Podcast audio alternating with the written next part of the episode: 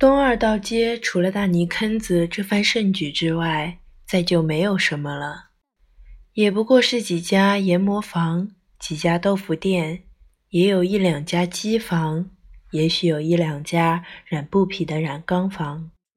这个也不过是自己默默的在那里做着自己的工作，没有什么可以使别人开心的，也不能招来什么议论。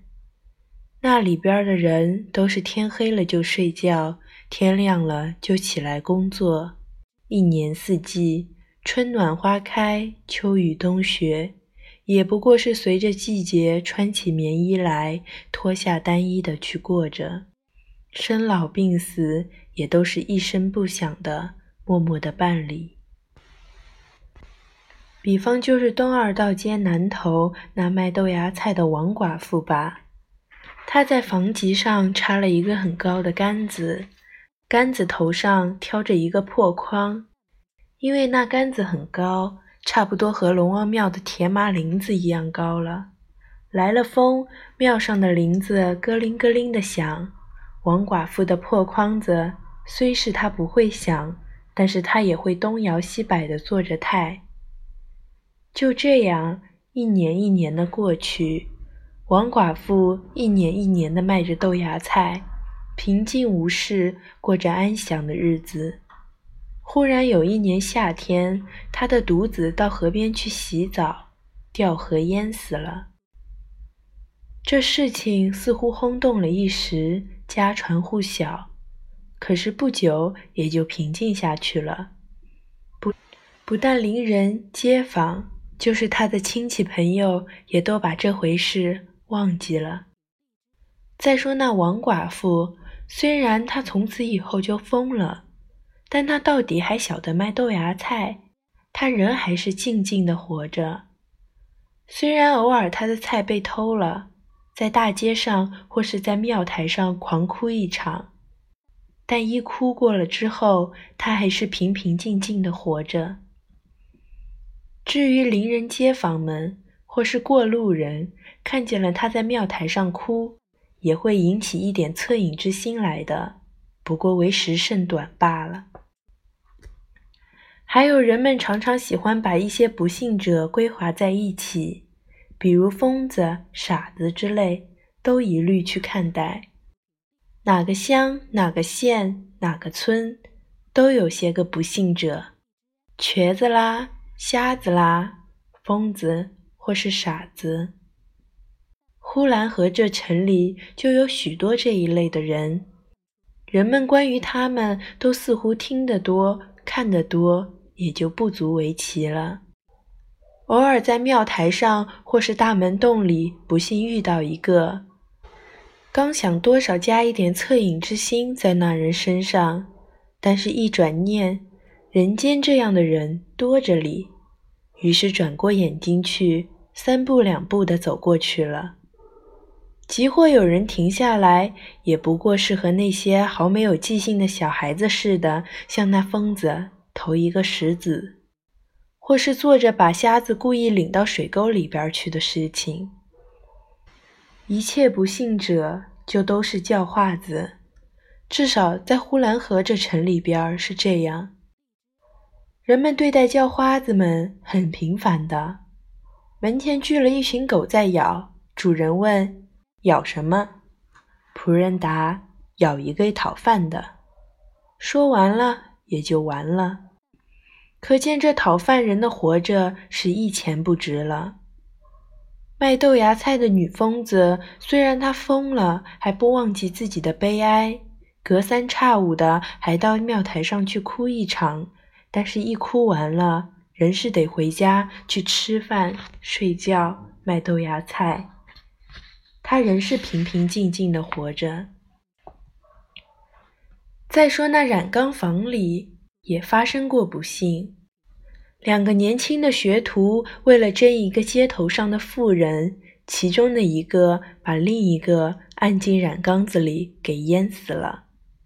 死了的不说，就说那活着的也下了监狱，判了个无期徒刑。但这也是不声不响的就把事解决了。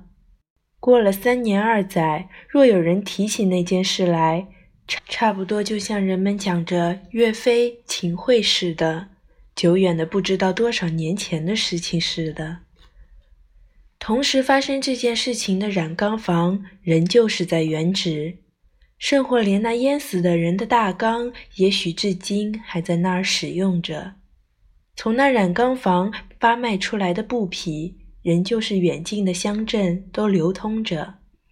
蓝色的布匹，男人们做起棉裤、棉袄，冬天穿它来抵御严寒；红色的布匹则做成大红袍子。给十八九岁的姑娘穿上，让她去做新娘子。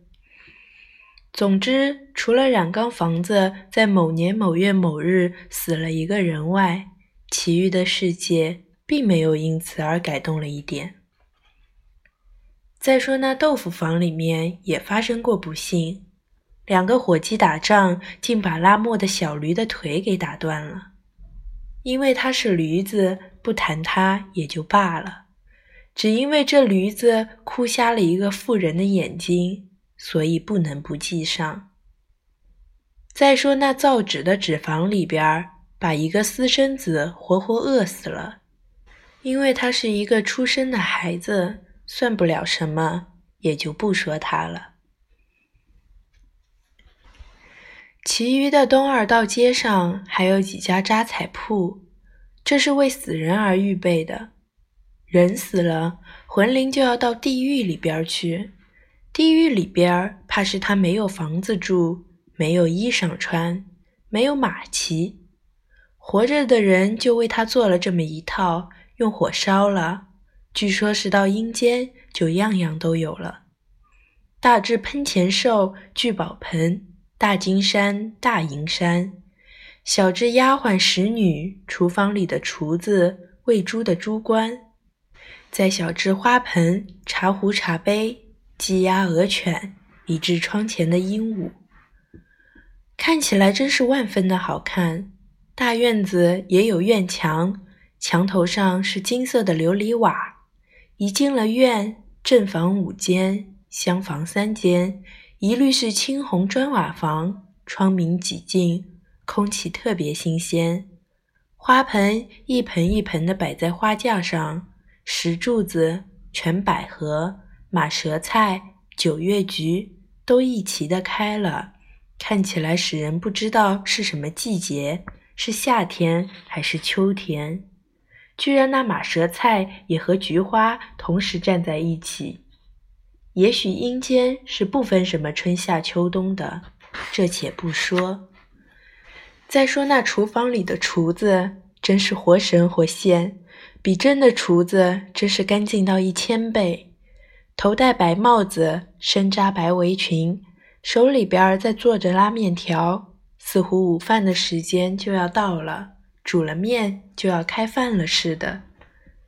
院子里的牵马童站在一匹大白马的旁边，那马好像是阿拉伯马，特别高大，英姿挺立。假若有人骑上，看样子一定比火车跑得更快。就是呼兰河这城里的将军，相信他也没有骑过这样的马。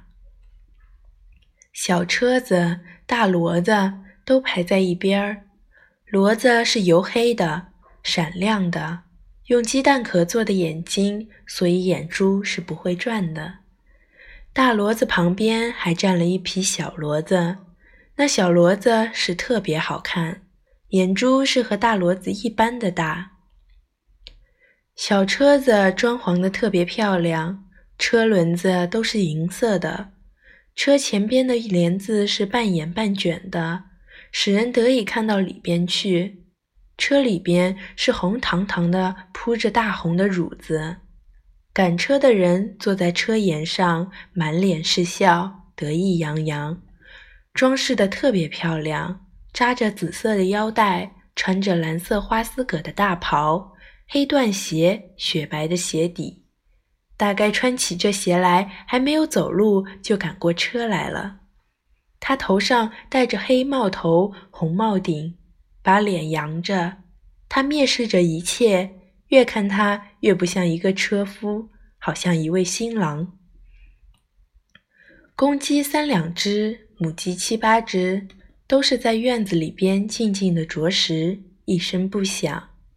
鸭子也并不呱呱的直叫，叫得烦人。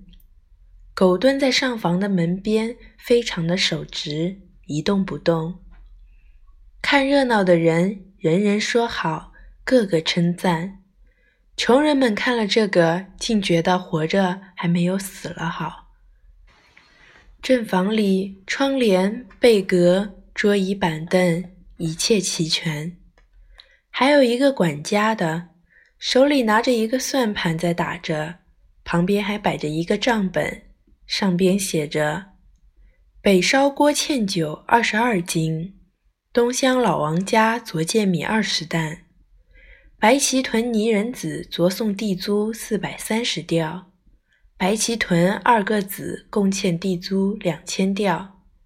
这一下写了个四月二十八日，以上的是四月二十七日的流水账，大概二十八日的还没有写吧。看这账目，也就知道阴间欠了账也是马虎不得的。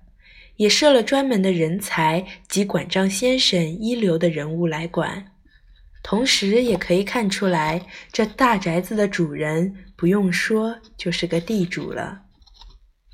这院子里边一切齐全，一切都好，就是看不见这院子的主人在什么地方，未免的使人疑心，这么好的院子而没有主人了，这一点似乎使人感到空虚。无着无落的，再一回头看，就觉得这院子终归是有点两样。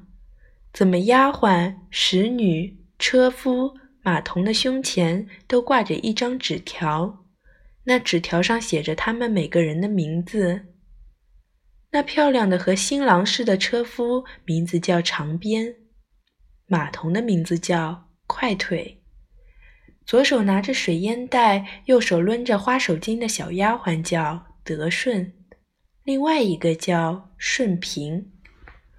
管账的先生叫妙算，提着喷壶在浇花的使女叫花姐。再一细看，才知道那匹大白马也是有名字的，那名字是贴在马屁股上的，叫千里驹。其余的如骡子、狗、鸡、鸭之类没有名字。那位在厨房里拉着面条的老王，他身上写着他名字的纸条，来风一吹，还呼咧呼咧地跳着。这可真有点奇怪，自家的仆人自己都不认识了，还要挂上个名签。这一点未免的使人迷离恍惚，似乎阴间。究竟没有阳间好。虽然这么说，羡慕这座宅子的人还是不知多少，因为的确这座宅子是好，清幽娴静，鸦雀无声，一切规整，绝不紊乱。